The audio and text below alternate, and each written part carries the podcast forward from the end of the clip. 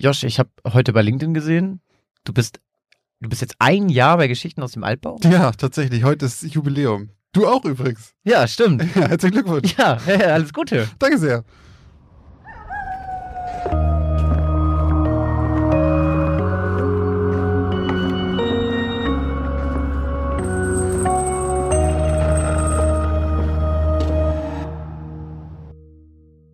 Moin und herzlich willkommen zur 27. Folge von Geschichten aus dem Altbau, der Jubiläumsfolge Ja, unseres Grusel-Podcasts mit dem X-Faktor. ein Jahr sind wir alt geworden heute. Ja, uns gibt es jetzt ja tatsächlich ein Jahr. Vor einem Jahr Genau haben wir Jahr. angefangen und unsere erste Geschichte aus dem Altbau erzählt, damals noch an einem, boah, ich glaube Mittwoch, weil wir Mhm, die stimmt. Füße nicht stillhalten konnten und die Folge fertig war und wir sie einfach rausgehauen haben. Und deswegen hatten wir auch weniger Zeit bis zum Release der zweiten Folge, weil wir den dann ja regelmäßig dann zu dem Freitag machen wollten wieder. Ja, stimmt. Haben uns wieder Direkt mit dem Hustle angefangen hier. direkt ordentlich Arbeit aufgeheizt. Ja, aber damit nochmal äh, herzlich willkommen an alle, die uns heute wieder zuhören zu unserer 27. Folge. Mit mir Christoph Herbruck. Und mir, Josh Kliemann. Und auch heute gibt es wieder zwei gruselige Geschichten voller mysteriöser Vorkommnisse, unerklärbaren Phänomene und schaurigen Ereignisse. Und wie immer liegt es natürlich dann am Ende der Geschichten an euch zu entscheiden, ob wir euch ähm, wahre Geschichten oder Lügen erzählt haben. Und bevor wir die Lügen oder die wahren Geschichten auflösen, eine kleine Spoilerwarnung wie immer. Springt einfach zu 18 Minuten und 34. Denn ab dort beginnen die neuen Geschichten von heute. Ja, Wir fangen zuerst an mit meiner Geschichte auf der Jagd vom letzten Mal. Stimmt. Ähm, bevor ich meinen Tipp abgebe, äh, werde ich natürlich erstmal äh, verkünden, was unsere treue Community auf Instagram bei der Abstimmung denn geglaubt hat. Und zwar haben wir beinahe ein 50-50 Ergebnis, denn 51% waren der Meinung, dass Josh eine wahre Geschichte erzählt hat und 49% glauben, dass er sich das ausgedacht hat. Was mich ein wenig wundert, denn ich habe natürlich immer mal wieder mit einem zugekniffenen Auge in die Kommentare der äh, Folge geguckt, die wir gepostet haben, also dem Folgenbild, und äh, hatte dort äh, ziemlich schnell den Eindruck, dass einige von unseren Hörerinnen und Hörern eine ganz deutliche Vermutung hatten. Ich habe irgendwann nicht weitergelesen, es kam irgendwann eine Hyäne ist entlaufen und irgendwelche französischen Geschichten. Und ich habe dann ganz schnell aufgehört zu lesen, weil ich nicht heute schon wieder in die Situation kommen wollte, einen Euro bezahlen zu müssen, weil ich weiß, was es ist, aber eine andere Meinung hatte. Also meine erste Vermutung war, dass du dir das ausgedacht hast Mhm. und dass du dich bei dem The Witcher 3 DLC Blood and Wine ein bisschen inspirieren lassen hast. Das DLC spielt quasi in einem französischen Rahmen in Toussaint Ja. und dort gibt es zwar keinen Wolf, aber einen ähm, Vampir, der dort quasi für Angst und Schrecken jagt. Und ich habe irgendwie gedacht, äh, so, irgendwie klang das ja auch alles so ein bisschen altertümlich da bei dir vom Zeitalter. Du hast es nicht gesagt, aber es hat sich irgendwie in meiner, äh, ich habe es so interpretiert. Äh, und dann bin ich aber davon ab und dachte, nee, warum sollte er sich so eine harte Wolf-Geschichte ausdenken? Das ist irgendwie dann auch ein bisschen zu klar. Und ich sag jetzt einfach, du hast dich von einer wahren Sage inspirieren lassen. Mhm. Und jetzt weiß ich nicht genau, wie ich das einordnen soll. Ja, dann wär's wahr, würde ich sagen. Ja, ne? Ja. Ist so ein bisschen wie mit, mit meiner, ja, so Sagen sind eigentlich dann wahr. Ob Sagen das dann passiert schon- ist oder nicht, ist die Ja. andere Sache. Ja gut, dann sage ich wahr, weil eine Sage. Ich hab's ja schon, glaube ich, in der Folge auch gesagt, so von wegen einer Sage, die man seinen Kindern erzählt, damit die pünktlich kommen, ne? Stimmt, das hast Wobei, du nicht gesagt. wobei die wären ein bisschen hart dann eigentlich so eine Sage. So, komm, komm mal um drei nach Hause, sonst frisst dich der Wolf. ja, aber so waren die ja früher auch. Diese Ja, ganzen ähm, Max und Moritz Sachen sind ja auch Stimmt. alle. Oh, die Deutschen haben krasser. die fiesesten äh, Märchen erzählt, die Ja. es gibt, glaube ich. Ne? Ja, okay, dann sage ich, äh, mache ich es kurz. zu spät. Hi. Ja, viel zu äh, die Geschichte ist wahr. Okay, also. Erstmal muss ich ganz kurz sagen, dass ich es richtig krass finde und immer wieder erstaunlich, wie viele von euch da draußen doch, also einfach, was ihr alles kennt. Also wenn ihr denn nicht googelt, davon gehe ich jetzt natürlich einfach wohlwollend mal aus. Finde es immer wieder krass, wenn man die Kommentare so liest, wie viele von euch einfach so Sachen, die ich durch Recherche oder durchs Stöbern immer mal finde, schon lange kennt. Die Geschichte ist wahr. Und es ist nicht nur eine Sage oder Legende, sondern ganz, ganz viel ist davon sogar faktisch belegt. Okay. Und zwar geht's um die Bestie von Gévaudan. Und äh, diese Bestie hat zwischen 1764 und 1767 Kinder, Jugendliche und Frauen in der Region Gévaudan auf teilweise grausamste Art und Weise getötet. Ja, sag ich ja, sehr altertümlich. Ja. Und insgesamt soll es zwischen 78 und 99 Toten gegeben haben und zwischen 50 und 80 Verletzten. Die Zahlen variieren ziemlich stark, je nach Quelle. Auch online findet man ganz, ganz viel, aber es sind überall immer mindestens 70 Tote, also schon echt eine ganze, ganze Menge. Hey. Das jüngste Opfer war drei, das älteste 68 und insgesamt waren es über, überwiegend Kinder. Also drei von vier Opfern waren unter 16 Jahre alt. Wobei man dazu sagen muss, was wahrscheinlich jemand mit 68 Ist schon. zu der Zeit wahrscheinlich heute 98. Ja, ja, also schon sehr, sehr alt. Aber alle Personen über 16, die getötet wurden, waren Frauen. Also, das heißt, das, die Bestie hat sich nur an Kindern oder, wenn sie älter waren, nur an Frauen vergriffen. Und der erste registrierte Angriff war am 30. Juni 1764. Da wurde die Leiche der 14-jährigen Hirtin Jean Boulet gefunden, komplett zerfleischt. Und das war halt auch die, die bei mir in der Geschichte vorkam. Die die Schäfchen gezählt Genau. haben. Ne? Die ist, äh, habe ich direkt übernommen. Die meisten der Opfer wurden halt auf Viehwäldern oder Feldern ab, abgemurkst und verschleppt. Ganz, Gemurkst. Das klingt auch geil bei so einem Monster. also es hat die schon ganz schön auseinandergenommen auf jeden Fall. Viele wurden verschleppt, manche auch lebend. Also das Vieh hat wirklich einfach lebendige Leute durch die Gegend gezogen und getragen. Äh, 15 der Opfer wurden enthauptet und einige der Köpfe der, der Opfer wurden auch verschleppt. Also die wurden nicht mehr gefunden danach. Und es gibt ein paar berühmte Leute zu der Zeit, und zwar einmal einen zwölf Jahre alten Jungen, der dabei war, als eines der Kinder aus seiner Gruppe kleiner Hirten von dem Monster weggezogen wurde, lebendig. Und dann die anderen alle aufgefordert hat, mitzukommen. Und dann ist er mit denen, dem Vieh hinterher, und die haben ihren Freund befreit. Mit Mit halt, zwölf. ja, mit zwölf. Damals war es anscheinend noch ein bisschen, ich glaube, mit zwölf warst du ja wahrscheinlich auch schon fast erwachsen im 17. Jahrhundert. Ja, die haben das äh, Biest verfolgt und konnten diesen, den Kumpel von ihm befreien, der dann nur mit einer Armverletzung davon kam. Und eine andere, das ist eine Mutter gewesen, auf der basiert die letzte bei mir mit ihren Kindern im Garten, Ah ja, ja. weil die sich anscheinend, Camille. genau, Camille, weil die sich anscheinend wiederholt auf den Rücken der Bestie geschwungen hatte, weil das halt ihre Tochter im Maul hatte. Auf jeden Fall hat der Hund der Familie wirklich das äh, Vieh dann angegriffen und daraufhin hat er die, die Tochter losgelassen, die aber halt auch wie bei mir gestorben ist kurz danach. Daraufhin gab es halt, weil so viele gestorben sind, hat der König dann eine Prämie äh, auf das Vieh ausgesetzt, eine ziemlich hohe.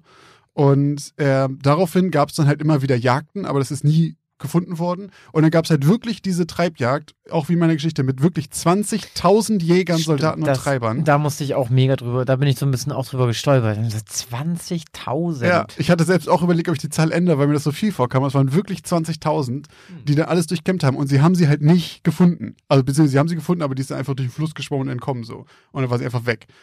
Und Die hatten damals auch noch keine Gewehre, ne? doch, die hatten Gewehre, aber halt so So Einzelschüsse. Musketen ja, oder irgendwie so. sowas. Ich bin, ich überhaupt keine Ahnung von so Zeitalter, ne? Wenn du sagst so 17. Jahrhundert, da bin ich so, alles klar, die haben maximal ein Schwert gehabt. Da haben wir keinen Uzi dabei gehabt. Und letztendlich ist es auf jeden Fall getötet worden, anscheinend durch Jean Chastel. Das ist ein Gastwirt und Tagelöhner.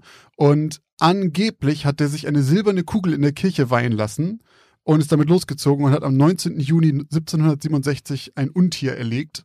Und danach hörten die Morde auf.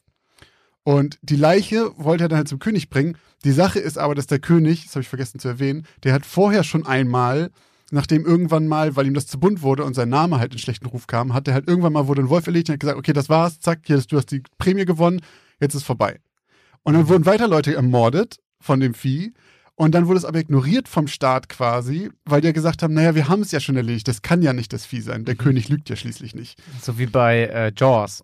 Ja, genau. Mhm. Und dann, als dieser Jean Chastel dann anscheinend diese echte Bestie vorbeigebracht hatte, also erstmal wollte er die vorbeibringen, aber damals gab keine Autos, es war Sommer, und dann hat er den sieben Wochen alten Kadaver, der schon extrem verwest war, beim König auf den Hof geschmissen.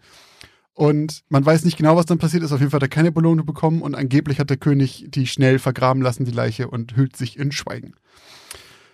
Zu dieser Geschichte, historisch gesehen, gibt es jetzt mittlerweile mehrere Theorien. Einmal die Theorie, dass es einfach mehrere Tiere waren. Dass es nicht ein Wolf war oder sowas, sondern mehrere große Wölfe, die äh, deren verschiedenen Beschreibungen sich gemischt haben und dadurch entstand dieses Mischwesen. Mhm. Weil das auch wirklich nach offiziellen Beschreibungen war das riesengroß, so groß wie ein Rind, äh, mega schwer, also ein richtiger, richtiger Moloch so. Das ist die erste Theorie. Die zweite Theorie, die ganz, ganz, ganz viele für am realistischsten halten, ist, dass es ein Löwe oder eine Hyäne war.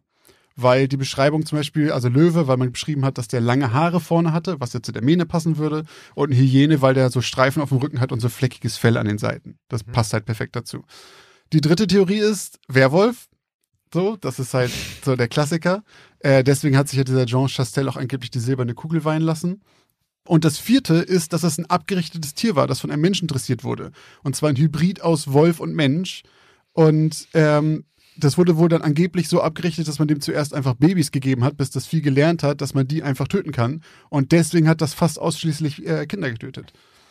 Und dafür spricht, dass es nach einigen Angaben von ein paar Augenzeugen hatte das Vieh angeblich so eine Art Lederrüstung an. So eine, so eine Art Lederschutz, den auch Jagdhunde kriegen, damit sie gegen so Querschlägern geschützt sind von Gewehren.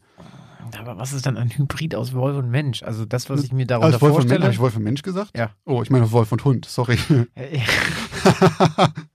okay, also es, dann ist es nämlich das, was ich gehofft hatte, dass es ist, bis du das gesagt hast. Ja. Okay, Wolf Ja, und Mensch. genau. Äh, Wolf Hund. und Hund. Okay.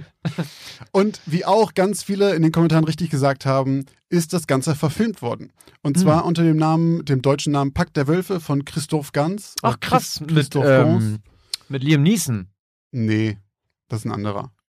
Du meinst, äh, denn oh? Grey meine ich. Ja, genau. Pakt der Wölfe ist mit, wie heißt der denn nochmal? Winston Kessel? Winston Cassell? Auf jeden Fall wurde es verfilmt unter dem Namen äh, Pakt der Wölfe. Und der bezieht sich da auf, auf die letzte Theorie, und zwar, dass das Tier von einem Menschen abgerichtet wurde und im Film ist es ein Löwe, der eine Art Rüstung trägt. Es gibt auch eine fast 20 Jahre alte Doku vom ZDF, die aus heutiger Sicht etwas schwer anzusehen ist, aber äh, es gibt auf jeden Fall eine Menge Material dazu. Das ist crazy irgendwie, ne? Wenn du sagst, 20 Jahre alte Doku ist einfach von 2000. Drei war das, ja. Ja. Ich habe auch gedacht, so- oh, 2003, ganz neu. Aber sieht, wenn man das auch sieht, ich habe auch im Kopf, 2003 ist nicht so lange her, und dann guckst du die Doku und denkst so, ah, schon ganz schön old. Krass, okay, also eine wahre Geschichte, eigentlich gar keine Sage. genau, es ist halt, das ist halt eben die Sache. Ich dachte auch immer, das wäre eine Legende. Ja. Aber das ist anscheinend halt, also Nee, zumindest ein Großteil davon ist echt passiert. Aber es gibt zum Beispiel auch bei den ganzen Leichen ist halt auch die Sache, man glaubt auch, dass eine viel, viele von den Toten aufs Konto von irgendwelchen äh, Serienkillern gingen, die dann einfach die Chance genutzt haben, weil zu dem Zeitpunkt halt jeder Tote einfach auf das Konto von dem Biest ging. Ja. Ähm, und es gibt auch ein, zwei Zeit, äh, zwei, ein, zwei Augenzeugen, die halt wirklich auch gesagt haben, da war ein Typ, der hat versucht, die und die umzubringen oder sowas. Hm. Also ein, ein bunter Mischmasch, aber offensichtlich gab es da definitiv irgendeine Art von Tier, die da wild um sich gehauen hat. Das da wild um sich gehauen hat. Ein Glück leben wir nicht in Frankreich. Oder haben wir nicht zu der Zeit Ja, in Frankreich Ein gelebt? Glück habe ich nicht im 17. Jahrhundert in Frankreich gewohnt. Ja, Schwein gehabt. Ja, das war auch meine Auflösung. Hm. Kommen wir zu deiner Geschichte vom letzten Mal, ein schlechtes Omen. Und zwar hatten wir da natürlich auch euch gefragt und es ist ein ähnlich knappes Ergebnis wie bei mir gewesen. Und zwar sagten von euch 53 Prozent, sie sei wahr und 47 Prozent, sie sei falsch. Nochmal kurz zur Erinnerung. In ein schlechtes Omen ging es um eine Klassenfahrt an die Nordsee, bei der die Jungs der Klasse bei einer geheimen nächtlichen Wattwanderung eine Glocke hören und dann ein Schiff, die Nagelfahr, auftaucht. Und daraufhin geriet Jonas, einer der Jungs, in eine Art Trance und seine super Kumpels lassen ihn einfach da stehen Ja. und hauen sich in die Koje. Und äh, später stellt sich dann raus, dass er als Kind in einem Museum schnell mal etwas über dieses Schiff gelesen hatte. Und wie ich auch schon während der letzten Folge sagte, dachte ich die ganze Zeit, haha, ich weiß genau, worauf es hinausläuft. Gleich guckt er in den Spiegel und rückwärts heißt Nagelfahr irgendwas Besonderes. Ich musste die ganze Zeit an diesen blöden Spiegel-Nähe-Gap von Harry Potter denken, der, bei dem es ja genau der gleiche Stimmt, Kram wie ist es war. dann noch? Begehren, heißt Begehren es. glaub ich. auf Deutsch, ne? Ja, das war es dann nicht. Dann dachte ich kurz an sowas wie Cthulhu, weil dieses Nagelfahr klingt so ein bisschen wie diese Sprache, wenn man irre wird in den ganzen Sachen. Und da habe ich immer gedacht, so, naja gut, oder ist es halt einfach irgendwas Skandinavisches. Und deswegen bin ich im Endeffekt dabei stehen geblieben, dass ich glaube, es ist irgendwas aus nordischer Mythologie. Wahrscheinlich, ja, hatte ich auch schon gesagt, sowas wie dieses Charon, der Toten, Ach ja, der Fährmann. Genau, der Fährmann. Irgendwie sowas. Ich sage, das ist so eine mythologische Sage. Und damit ja auch wahr. Weil es auf. Ja, ist das dann wahr? Ich sag wahr, weil das auf diesem Mythos beruht. Ich leg dir das mal als falsche Antwort aus. Das ist aber großzügig von dir. Ja, weil, weil nämlich, also du hast insofern recht, dass es sich bei dem Schiffsnamen Naglfar um ein skandinavisches Schiff handelt. Mhm. Aber das hat nichts mit dem Zusammenhang der Geschichte zu tun. Das ist nur der Name, den ich mir geliehen habe für die Geschichte. Ja, aber das ist ja, da, so kann ich dich ja auch abziehen, hier was Kohle für unseren, für unseren kleinen Behälter angeht. Wenn ich einfach sage, hier pass auf, ich nehme irgendwas, was jeder kennt und was jeder weiß, ist wahr. Ja, aber wenn, und nehme einfach nur den Namen von der Person und ende den ganzen Rest.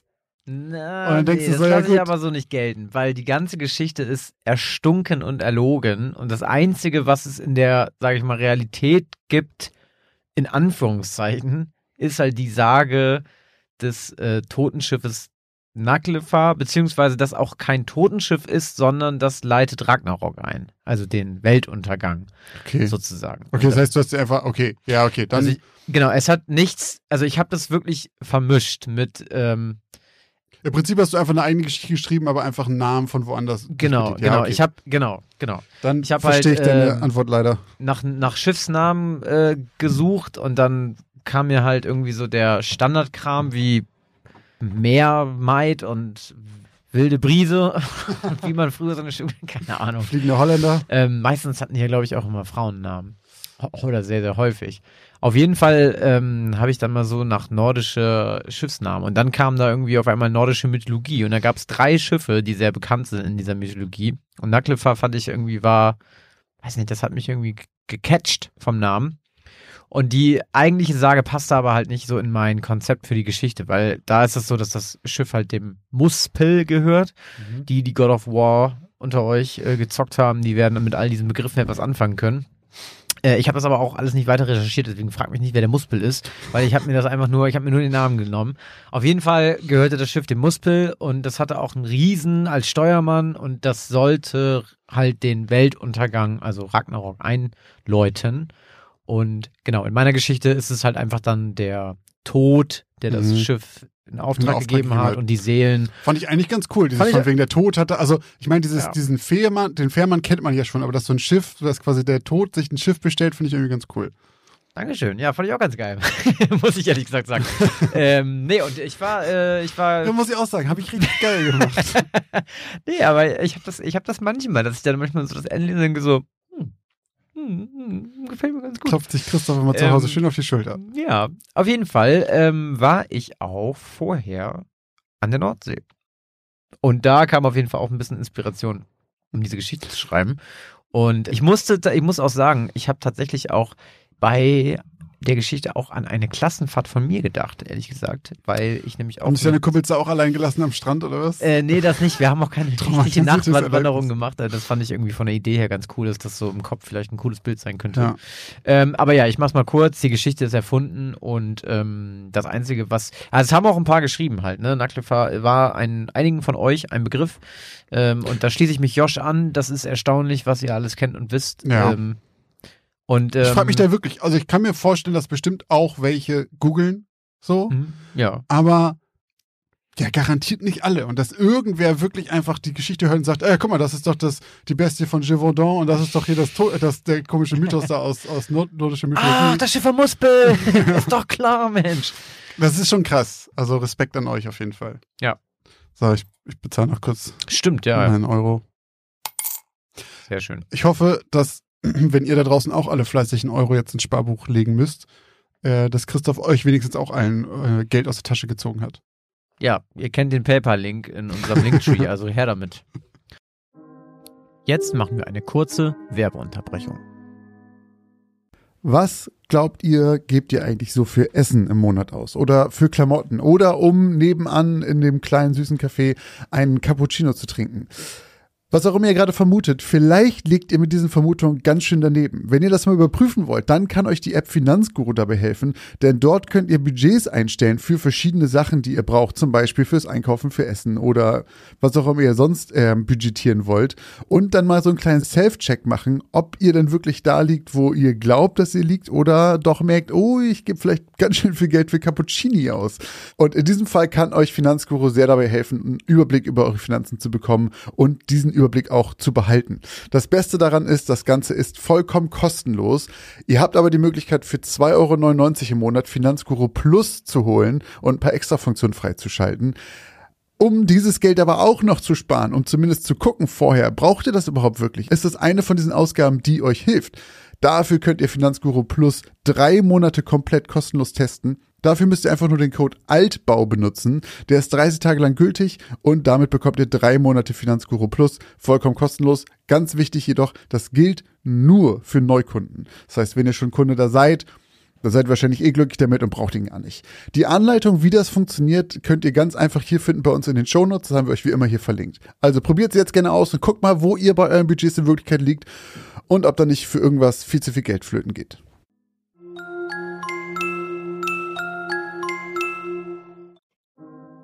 Und jetzt geht's auch schon weiter mit den neuen Geschichten.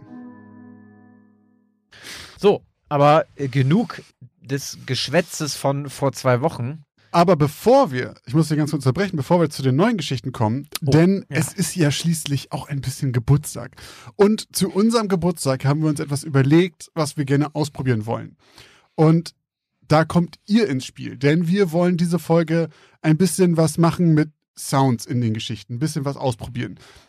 Ja, und wir wollen einfach wissen, ob ihr das gut findet, ob ihr das Gefühl habt, es gibt dem Mehrwert und vor allen Dingen, ob ihr es halt besser findet als vorher. Also schreibt uns bitte entweder an Geschichten aus dem Altbau at outlook.de eine kleine Mail oder schickt uns bei Instagram eine Nachricht, kommentiert unter dem Post zu der Folge oder wir machen bestimmt auch bei Instagram nochmal eine Umfrage dazu. Ja. Also folgt uns bei Instagram einfach, falls ihr damit abstimmen wollt. Denn jetzt könnt ihr aktiv mitbestimmen, wie wir unser Programm hier gestalten.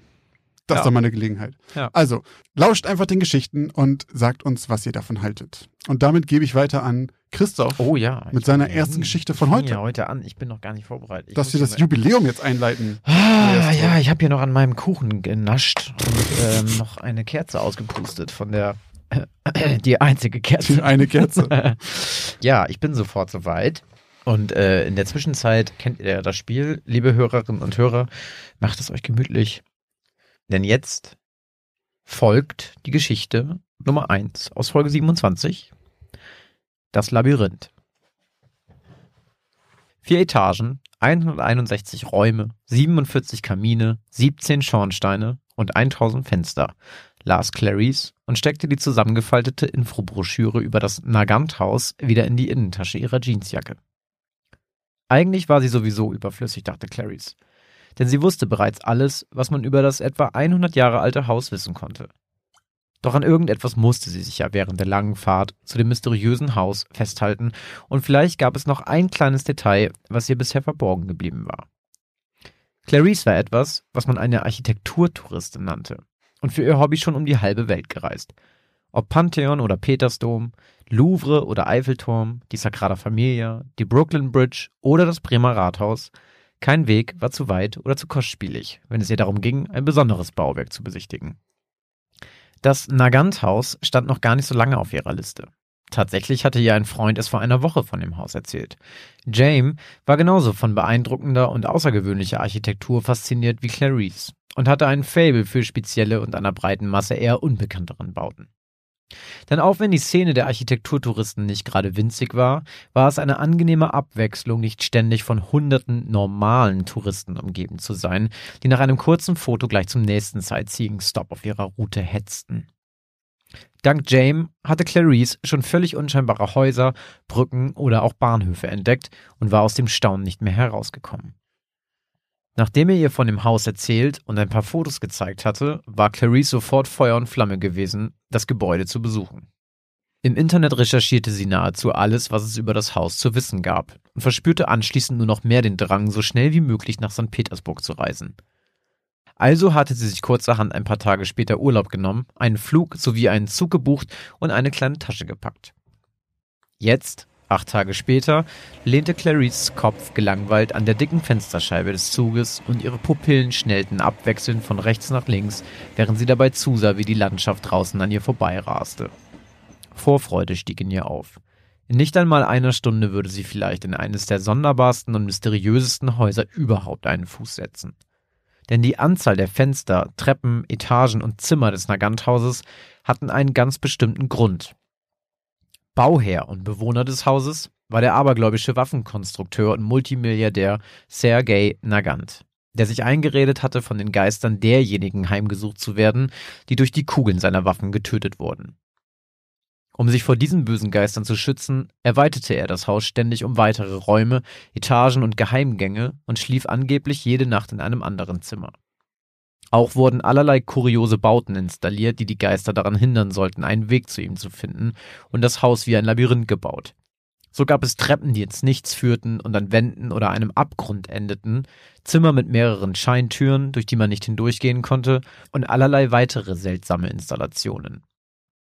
Dass Sergei bis auf eine uneheliche Tochter aus einer Affäre mit der bekannten Balletttänzerin Jekaterina Mussin keine Erben oder Nachfolger und auch kein Testament geschrieben hatte, ging das Haus, was in St. Petersburg bereits eine Art Sehenswürdigkeit war, an die Stadt. Diese verwaltete es und öffnete es ein paar Jahre später für Besucher wie Clarice, um von den Eintrittsgeldern die kostspielige Instandhaltung zu bezahlen. Clarice hatte sich ihren Trip ebenfalls ein kostspieliges Sümmchen kosten lassen. Doch da sie sonst keine besonders teuren oder zeitaufwendigen Hobbys besaß und sie nichts lieber tat, als zu reisen oder neue architektonische Meisterwerke zu besuchen, war ihr keine Entdeckung zu teuer. Und keine 35 Minuten später rollte der Zug in den kleinen Bahnhof etwas außerhalb des Stadtzentrums von St. Petersburg ein und Clary stieg in ein Taxi und fuhr die restlichen neun Kilometer in den etwas teureren Bezirk Petrograd direkt zur Adresse des Naganthauses. Als Clarice das Taxi verließ und zum ersten Mal mit ihren eigenen Augen die knapp 30 Meter hohe und bestimmt 100 Meter breite Fassade bestaunte, konnte sie es wie jedes Mal kaum fassen. Vor den insgesamt sieben Eingangstüren des Hauses wartete bereits eine kleine Gruppe Personen, die vermutlich genau wie Clarice zu den Teilnehmern der Führung gehörten, die um 13 Uhr beginnen sollte. Die meisten von ihnen waren ebenfalls Ausländer und sprachen Englisch. Nachdem sie sich alle miteinander bekannt gemacht hatten und die Gruppenleiterin, die für die Führung zuständig war, ebenfalls auf Englisch noch einmal die gesamte Geschichte des Hauses wie ein Tonband abgespult hatte, betraten sie durch die zweite Tür von rechts endlich das mysteriöse Naganthaus.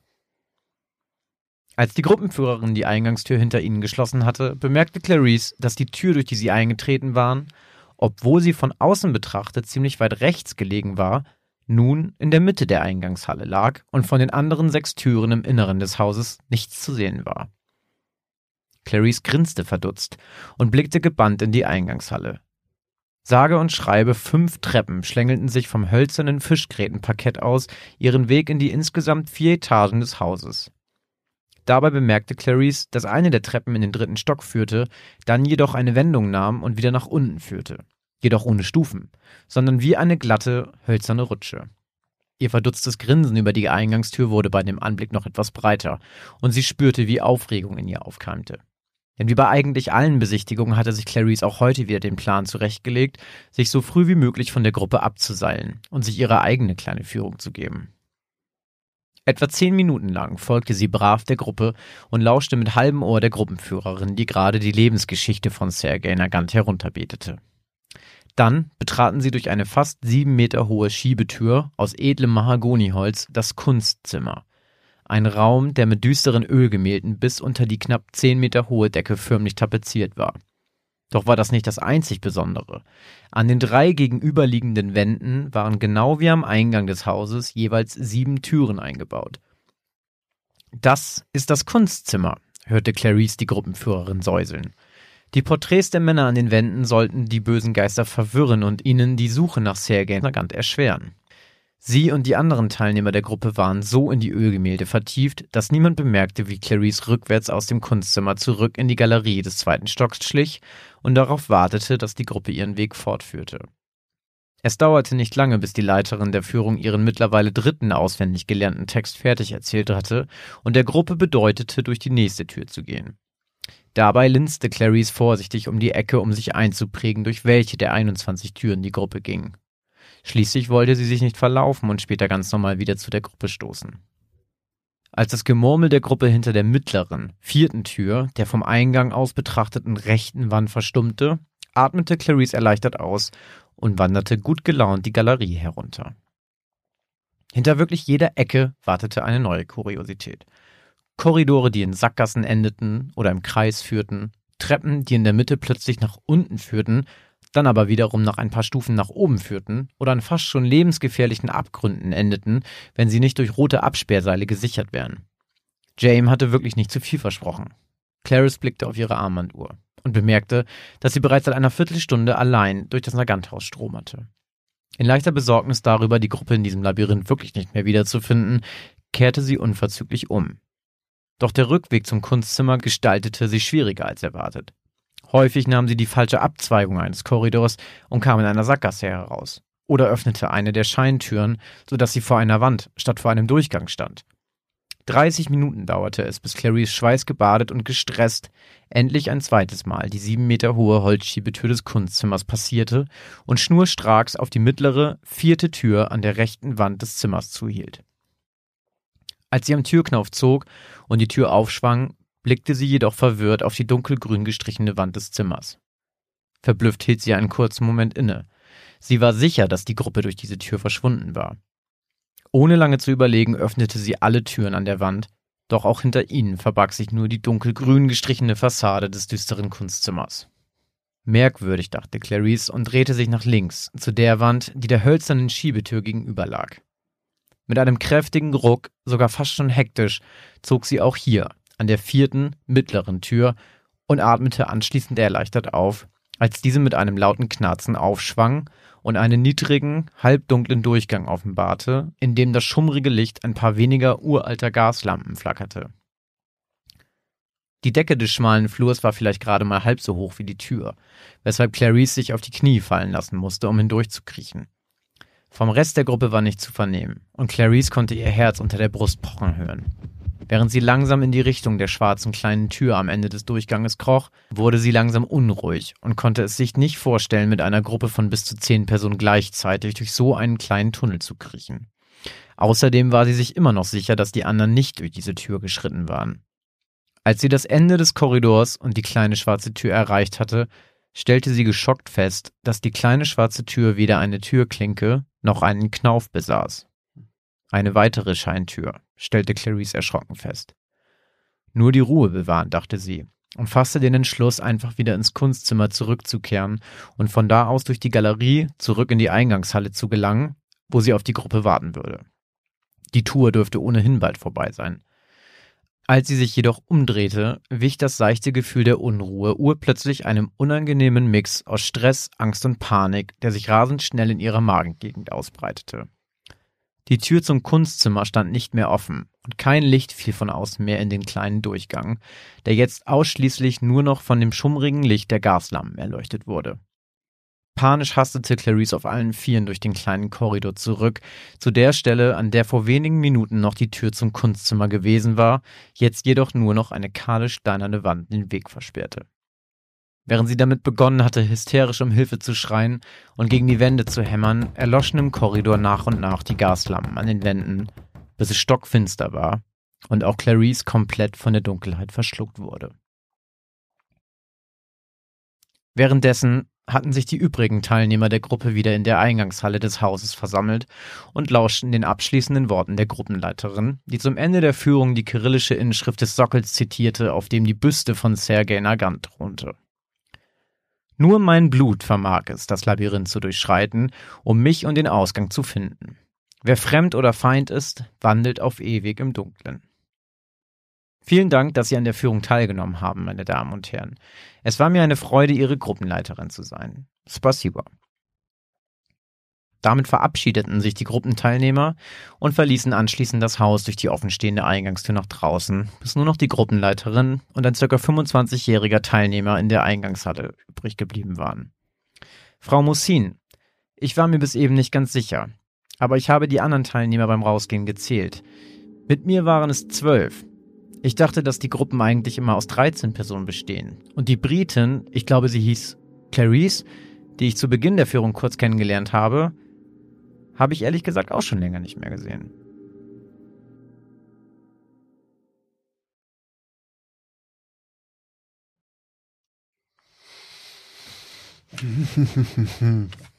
lost. Sie ist lost. Also bei mir ist direkt wieder so ein paar Sachen kamen mir bekannt vor. Ähm, zuallererst mal weiß ich, äh, zufälligerweise, dass es ein russisches Gewehr gibt, das Mosin Nagant heißt, aus Call of Duty 1 und 2. Schlecht. Und deswegen gehe ich stark davon aus, dass es zumindest diese Person irgendwie gab. Dieses ganze Haus ah, ähm, erinnert mich ein bisschen an, an so keine Ahnung, ein Level aus Thief, einem ganz alten Spiel, wo auch die Architektur immer merkwürdiger wird, je weiter du da reingehst und so. Also generell, das hat was sehr Spielerisches von so Räumen, die so kleiner werden und sowas. Es kommt mir tatsächlich nicht bekannt vor. Also ich habe noch nie von so einem Haus, aber ich, ich weiß es nicht.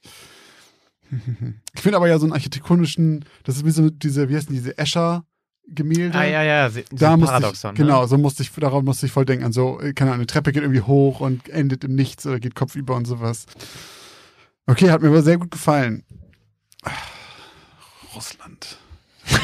Man weiß ja nie, was die da so stehen haben.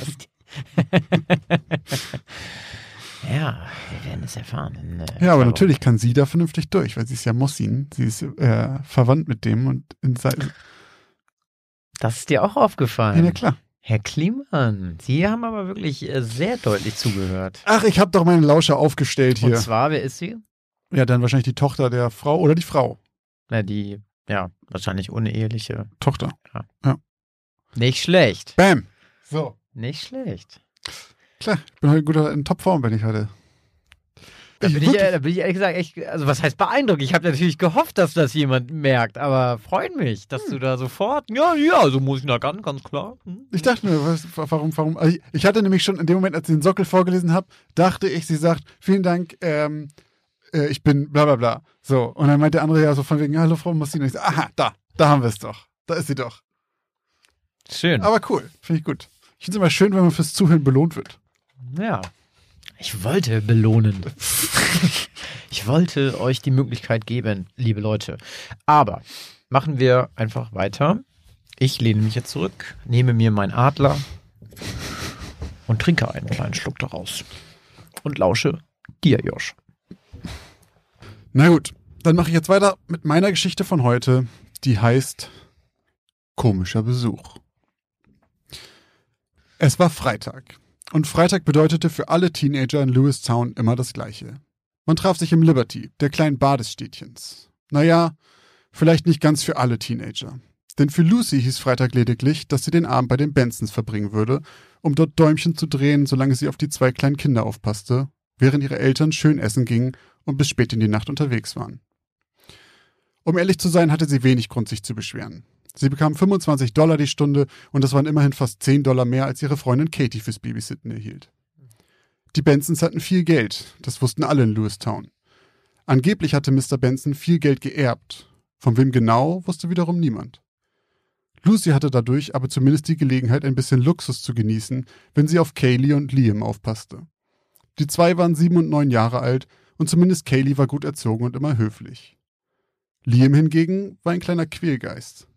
Es dauerte meist Stunden, bis er sich ausgetobt hatte und endlich müde ins Bett ging und dort auch blieb. An diesem Freitag dauerte es bis kurz nach elf, bis sich Lucy erschöpft auf das Sofa im Wohnzimmer des Erdgeschosses fallen ließ und die Stille des Hauses für einen Moment genießen konnte. Lucy atmete ein paar Mal tief durch und merkte, wie sich ihr ganzer Körper entspannte. Der anstrengende Part des Abends war geschafft. Jetzt hieß es nur noch Zeit totschlagen. Und Zeit totschlagen bei den Bensons bedeutete neben dem Fernsehprogramm immer auch, sich etwas umzusehen. Mr. Benson war bekannt für seine Vorliebe für allerlei teure Kuriositäten und merkwürdige Memorabilia. Und für Lucy war es schon fast eine Art Tradition geworden, freitags durch das Haus der Familie zu stöbern, wenn alles ruhig war und nach neuen Anschaffungen des Exzentrikers zu suchen. Zu ihren letzten Funden gehörten bemalte Straußeneier, ein ausgestopfter Pfau und ein ganzer Haufen kleiner bunter geschnitzter Figuren. Klar, alles hässlich wie die Nacht, aber Lucy musste schließlich auch nicht mit dem ganzen Kram hier wohnen. Für sie war das immer wie ein Gang durch ein Museum der Merkwürdigkeiten. Lucy streckte sich noch einmal, um die beginnende Müdigkeit abzuschütteln, stand auf und machte sich aufmerksam auf die Suche nach Neuzugängen. Minutenlang ging sie durch das Erdgeschoss, doch bis auf ein paar Kleinigkeiten, wie ein paar antike Dosen und etwas, das wie eine alte Stiftsammlung aussah, fand sie nichts, von dem sie nicht zumindest relativ sicher war, es beim letzten Mal auch schon dort gesehen zu haben. Sie war beinahe schon etwas enttäuscht, doch dann fiel ihr das Gästezimmer im ersten Stock ein. Oft lagerte Mr. Benson dort einige der neuen Kuriositäten, bis er einen Platz für sie fand. Hastig und dennoch leise bewegte sich Lucy zu der großen Treppe und schlich sie empor, tastete sich durch den nur leicht erleuchteten Flur an den Zimmern der Kinder vorbei, bis sie am Gästezimmer angekommen war. Vorsichtig und langsam öffnete sie die Tür. Sofort schlug ihr ein kalter Luftzug entgegen und ihre Nackenhaare stellten sich auf. Sie trat leise einen Schritt in das Zimmer und schaltete das Licht an. Sofort fiel ihr Blick auf das weit offene Fenster. Kein Wunder, dass es hier so zugig war. Mrs. Benson musste vergessen haben, es zu schließen, bevor sie wegfuhren. Mit ein paar schnellen Schritten war Lucy am Fenster, zog es zu und verschloss es fest. Als sie sich vom Fenster wegdrehte, zuckte sie so heftig zusammen, dass sie gegen die Wand knallte und zu Boden fiel.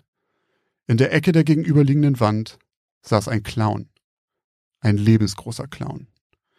Lucy traute ihren Augen nicht. Von all den Dingen, für die Mr. Benson bislang sein Geld aus dem Fenster geschmissen hatte, war das ja mit weitem Abstand das hässlichste und abstoßendste. Ein riesiger Clown. Wirklich? Lucy rappelte sich langsam wieder auf und eine Mischung aus Ekel und Neugier kam über sie. Vorsichtig trat sie einen Schritt heran. Die Figur saß breitbeinig auf einem alten Polsterstuhl, den Lucy schon von früheren Besuchen bei der Familie kannte. Sie trug ein Kostüm, zur Hälfte rot, zur anderen Hälfte rot-weiß gestreift, mit Puscheln in weiß und blau drauf. Sie ging noch einen Schritt heran. Das Gesicht war komplett in weiß, mit nur zwei blauen Flächen um die starrenden Augen, die fast wirkten, als würden sie Lucy verfolgen, und einem großen breiten roten Grinsen über den Mund gemalt. Der Mund an sich lachte jedoch nicht. Es war eher ein stoisches, grimmiges Lächeln. Langsam hob Lucy ihre Hand. Hässlich war die Figur ja schon, aber auch verdammt realistisch. Sie wollte gerade mit ihren Fingern das Gesicht der Figur berühren, da fiel ihr etwas in ihren weiß behandschuhten Händen auf. Es war eine kleine verzierte Holzschatulle. Lucy kniete sich hin, um sie sich genauer anzuschauen. Erst dachte sie, die Schatulle wäre fest an den Händen des Clowns befestigt, doch als sie vorsichtig daran zog, glitt sie zu ihrer Überraschung leicht aus den samtenen Händen. Fasziniert untersuchte Lucy das Holzkästchen. Aufwendige Verzierungen schmückten das dunkelbraune Holz, die Ecken waren mit Kupfer bedeckt und sogar kleine Gravuren zogen sich über die Seiten. In der Mitte der Vorderseite steckte ein kleiner Schlüssel. Mit vor Vorfreude leicht zitternden Fingern drehte sie vorsichtig an dem Schlüssel und hob den Deckel.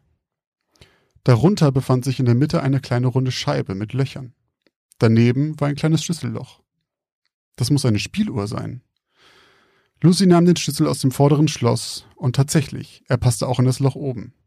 Vorsichtig zog sie die Spieluhr auf und lauschte.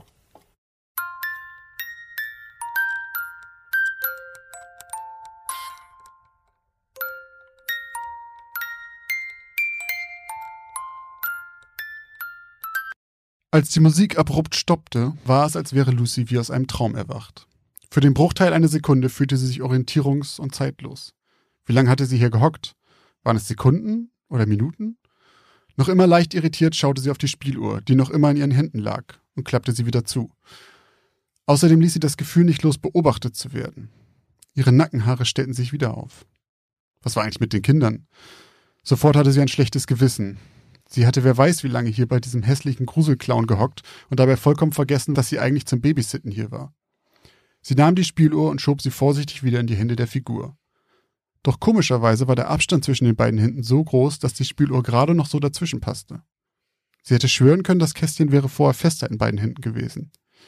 Naja, hatte sie sich wohl getäuscht. Wieder lief ihr ein Schauer über den Rücken, als ob sie jemand beobachten würde. Das war bestimmt wegen diesem verdammten Clown. Noch immer etwas benommen stand sie auf und entfernte sich langsam rückwärts von der Figur, deren Augen nach wie vor an den Raum starrten und wie bei einem Bild immer Lucys Bewegung zu folgen schienen. Mit einem letzten von Ekel erfüllten Schüttler löschte Lucy das Licht und schloss die Tür.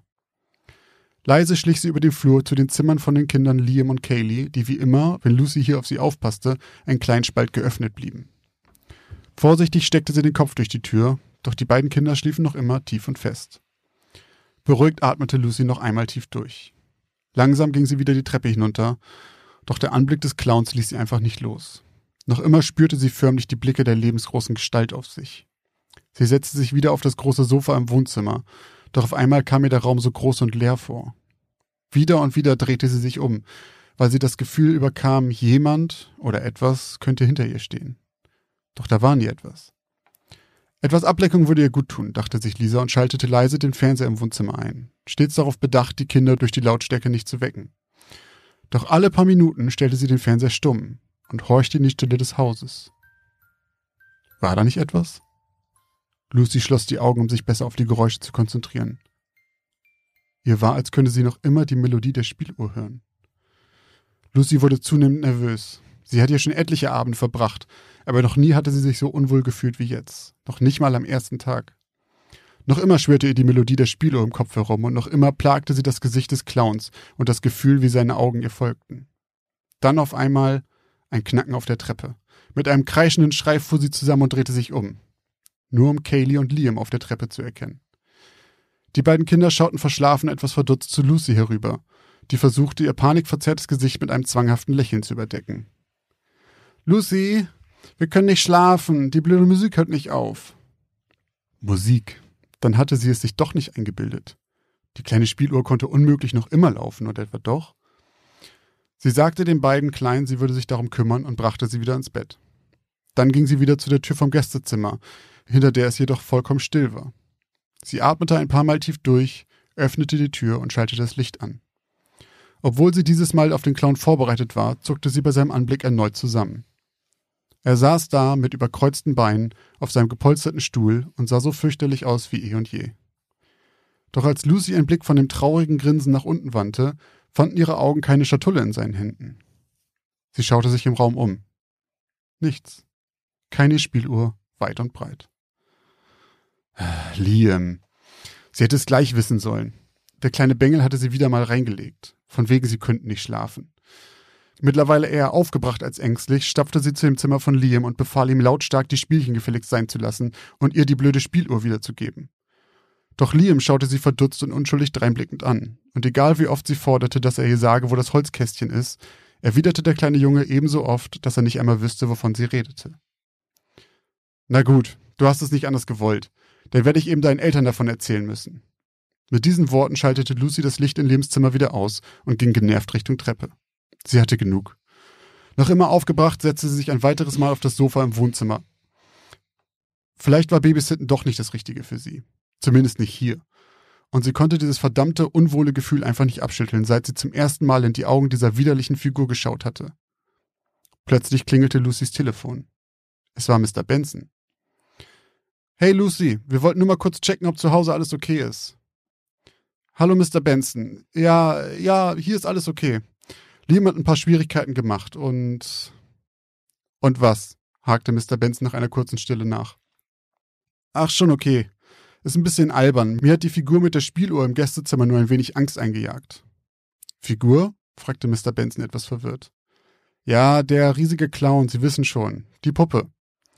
Lucy, ich habe keine Ahnung, was du meinst. Bist du sicher, dass es dir gut geht? Ich besitze keine Clownspuppe. Warten Sie, ich schicke Ihnen ein Foto davon, dann wissen Sie, was ich meine. Lucy stand mit dem Handy in der Hand vom Sofa auf und ging erneut zum Gästezimmer. Doch als sie die Tür öffnete, schlug ihr erneut ein eiskalter Wind entgegen. Das Fenster stand wieder offen. Und noch bevor sie es schließen konnte, fiel der Blick auf den gepolsterten Stuhl in der Ecke des Zimmers. Den leeren Stuhl. Auf diesem lag nur noch die kleine Spieluhr und spielte leise ihr kleines Lied.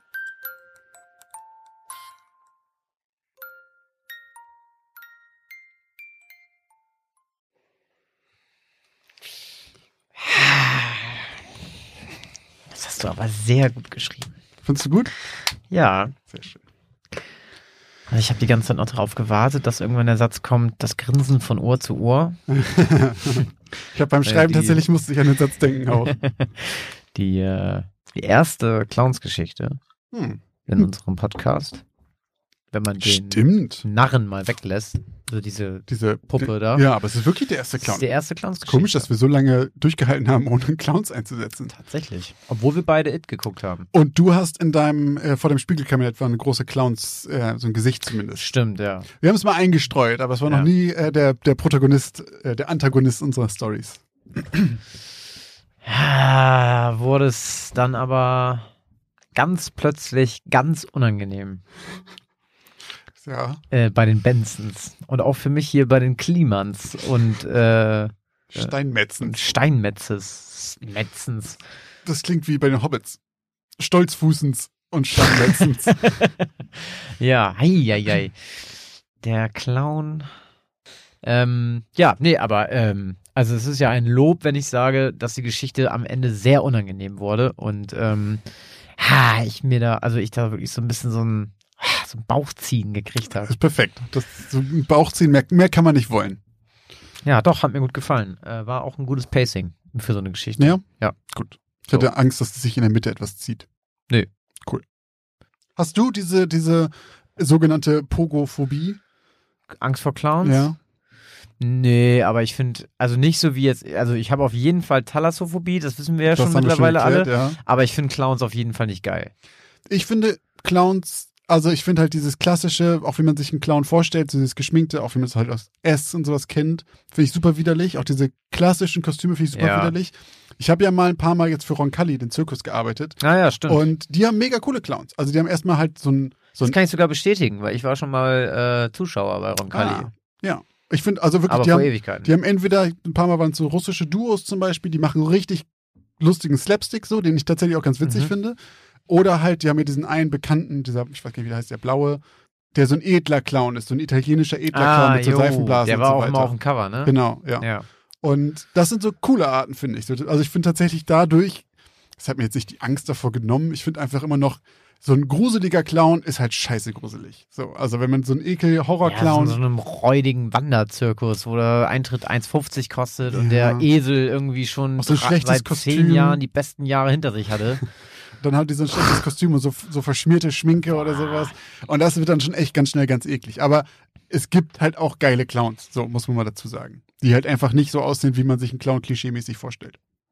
Ja, aber ich finde immer so, wenn die so überzeichnet sind, dann, dann finde ich die gruselig. Also Mhm. wie so dieser It-Clown aus dem Original mit, ähm, Tim Curry mit Tim Curry, genau. Der sieht fies aus. Ja. So der neue It-Clown sieht halt, ist ein Horrorclown. Ja, das ist ein ist so ein Klischee, der könnte auch animiert sein, finde ich. genau. Aber der aus dem Original, alter Schwede, den fand ich wirklich. Mhm. Und ich habe den auch in sehr jungen Jahren geguckt, was, sage ich mal, meine Pogophobie jetzt, ich habe sie nicht, aber nicht, ist unbedingt auch nicht die best, besser gemacht hat. Ähm, nee, aber Clowns ist gar nicht meins. Aber ich, ich bin auch nicht Ich glaub, so ein Zirkustyp. Ich glaube ja übrigens für ein Remake von, von It wäre Jim Carrey viel besser gewesen. Und ich glaube halt, wenn der nicht so kasperlich ist, Ja, ich fand Skarsgård aber ganz gut. der war auch gut, aber sie haben den halt versaut, dadurch, dass sie den halt immer, das ist ganz animiert. Und die hätten es auch mit Jim, Jim Carrey versaut, wenn das Drehbuch scheiße Ja, okay, ist. stimmt, ja. Ja, eigentlich wäre das schon gut gewesen, wenn sie den mehr hätten machen lassen. Also, weil das Ding ist ja, der Charakter hat ja schon, das Drehbuch, der Charakter und die Story, das gibt's ja. Das ist ja von Stephen Ja. King. Also, die haben sich ja dann bewusst dazu entschieden, den so zu überzeichnen. Ach, das so scheiße. Das fand ich irgendwie. Und ich finde aber, dass er den gut gespielt hat. Also, so mit seinen, Alter, mit diesem Diese Augen, ja, das kann er ja wirklich machen, Mimik ne? und so. Ja, das haben die schon geil. Das Ja, hat ist er schon krass. geil gemacht. Und stimmt, er kann diesen Mund und diese Augen kann er wirklich selber Ja. machen, ne? Ja. Das hat er auch bei so diesen ganzen. Late-Night-Shows immer gemacht und so. Ähm, ja, wir haben ja den zweiten auch im Kino geguckt, ne? Und Ja, sind haben da- wir auch schon mal erzählt hier, glaube ich, ja, irgendwo, dass wir das einfach abgenervt. richtig beschissen fanden. Ja. Deswegen, wie ihr schon merkt, sind wir nicht die allergrößten Fans von Clowns. Nein. Deswegen wird wahrscheinlich auch auf unserer Geburtstagsparty später, äh, die wir natürlich nur mit zwei Haushalten zu zweit machen, kein Clown eingeladen Nein. sein. Wir haben auch zu unserem Geburtstag übrigens schon einige vorträgliche Geschenke bekommen. Haben wir das? Ja, tatsächlich. Also ich muss ja, bevor, bevor, bevor du mir die zeigst, die Geschenke, muss ich noch einmal eben hier erzählen, dass Josh sich hier auch entweder So. äh, keine Kosten und Mühen gescheut hat oder seine, in die Küche gestellt. Genau, oder seine Zeit geopfert hat, um uns einen exquisiten Kuchen, ach was, eine exquisite Torte zu backen, die ihr selbstverständlich auch noch zu sehen bekommen werdet. Ja. Yum. Ganz Zwar sind meine deliziös. Zähne jetzt ein bisschen schwärzer, Ja. Aber- Zig Löcher drin genau. und äh, Diabetes äh, verlangt mein Bein. Aber Worth it. es war doch immerhin schön anzusehen. Äh, ja, aber erzähl mir mehr. Zeig mir die ganzen Geschenke, um die es geht. Soll ich dir beim Auspacken helfen? Du kannst mir helfen, äh, hier zu erklären, was wir bekommen haben. Und zwar haben auch in den letzten zwei Wochen uns wieder einige von euch unterstützt. Und zwar haben wir vier neue Patreon-Mitglieder zu begrüßen. Und zwar sind das einmal Vanessa, Swantje, Wiebke und HDSDT Lepli, was auch immer. Ich weiß AKA genau. Robin. AKA Robin. Vielen, vielen Dank an euch vier, dass ihr unserem Patreon gejoint seid. Ähm, ja, und auch unsere Steady-Familie wächst und gedeiht, denn unser neues Mitglied Tanja ist auch herzlich willkommen und wir freuen uns, dass du uns monatlich unterstützt. Vielen Dank. Und auch bei PayPal sind wieder ein paar Geschenke eingetrudelt. Und zwar von Saskia, Christine, Sabine, Florian und Johanna. Und von Julia, Jennifer, Christine und Kati. Vielen Dank. Vielen, vielen Dank an alle da draußen, die uns unterstützen. Das ist wirklich super, super nett.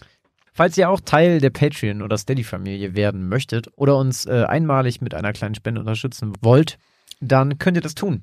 Denn äh, wir haben für euch diese Links, auf denen ihr das tun könnt, in einem Linktree gesammelt, welchen ihr in unserer Instagram-Bio findet, in unserer Twitter-Bio oder in den Shownotes zu jeder Folge. Da ist ein Linktree drin, da könnt ihr raufgehen, da sind die Links zu Patreon und Steady und PayPal. Und dann könnt ihr euch aussuchen, was ihr tun möchtet. Und da würden wir uns natürlich auch, wenn wir keinen Geburtstag haben, sehr drüber freuen. Und falls ihr euch fragt, wie dieser wunderbare Kuchen von mir denn aussieht, dann folgt uns doch bei Instagram. Denn bei Instagram posten wir immer Informationen zu dem Podcast und zu allem drumherum. Dort wird zum Release der Folge ein Bild sein, wo drunter ihr schreiben könnt, ob ihr glaubt, dass die Geschichten von uns wahr oder falsch sind. Dort wird auch in den nächsten Stunden und Tagen ein Bild von unserer wundervollen Torte auftauchen. Und Oh ja. auch Abstimmung zum Beispiel, um darauf nochmal zurückzukommen, ob wir diese Geräusche, wie wir sie heute benutzt haben, weiter benutzen sollen oder nicht. Wenn ihr mitbestimmen wollt, wenn ihr mitgestalten wollt, dann folgt uns bei Instagram und guckt in unsere Stories. Äh, Ein weiterer Grund, warum ihr uns auch bei Instagram folgen solltet, ist auf jeden Fall äh, die tolle Funktion, dass man Stories erstellen kann und vor allem man in diesen Stories andere Instagram-Accounts teilen kann. Und das ist besonders toll, wenn man anderen Leuten einen Podcast empfehlen möchte, wie zum Beispiel unseren. Ähm, denn da freuen wir uns natürlich sehr, wenn noch viele andere Menschen in den Geschmack kommen, diesen wunderbaren Podcast zu hören. Deswegen solltet ihr das auf jeden Fall tun, falls ihr uns dort folgen möchtet.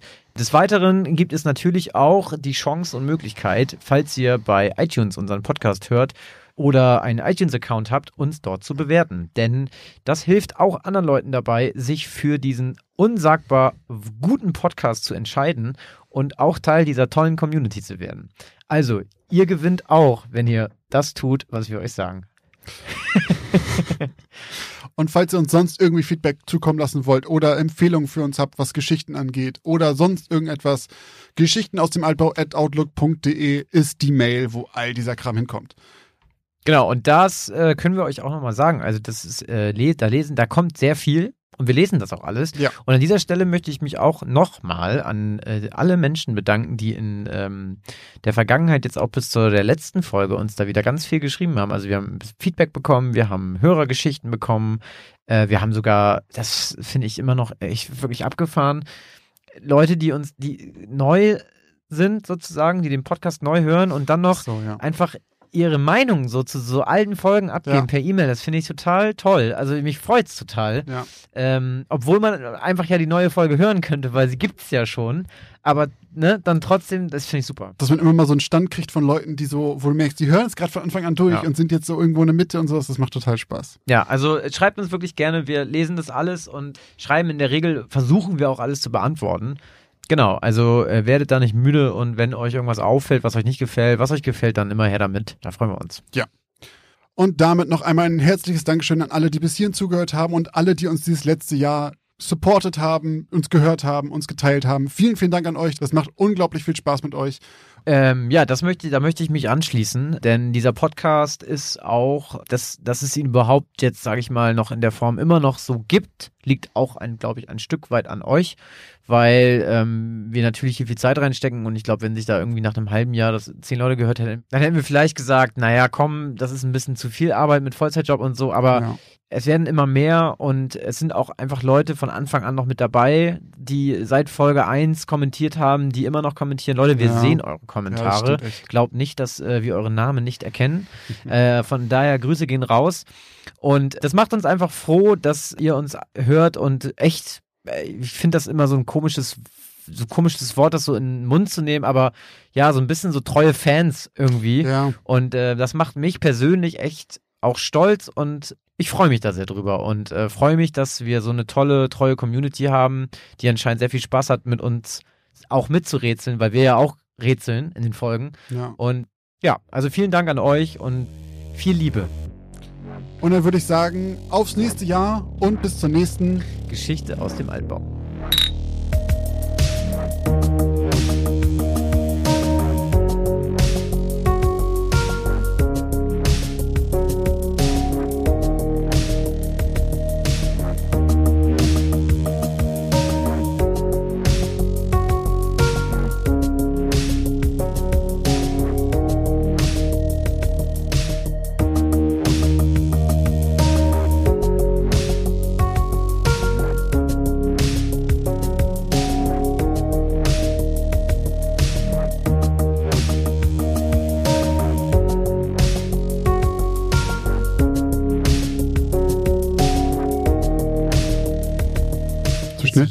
Du Jugendliche schreiben oder willst du Teenager schreiben?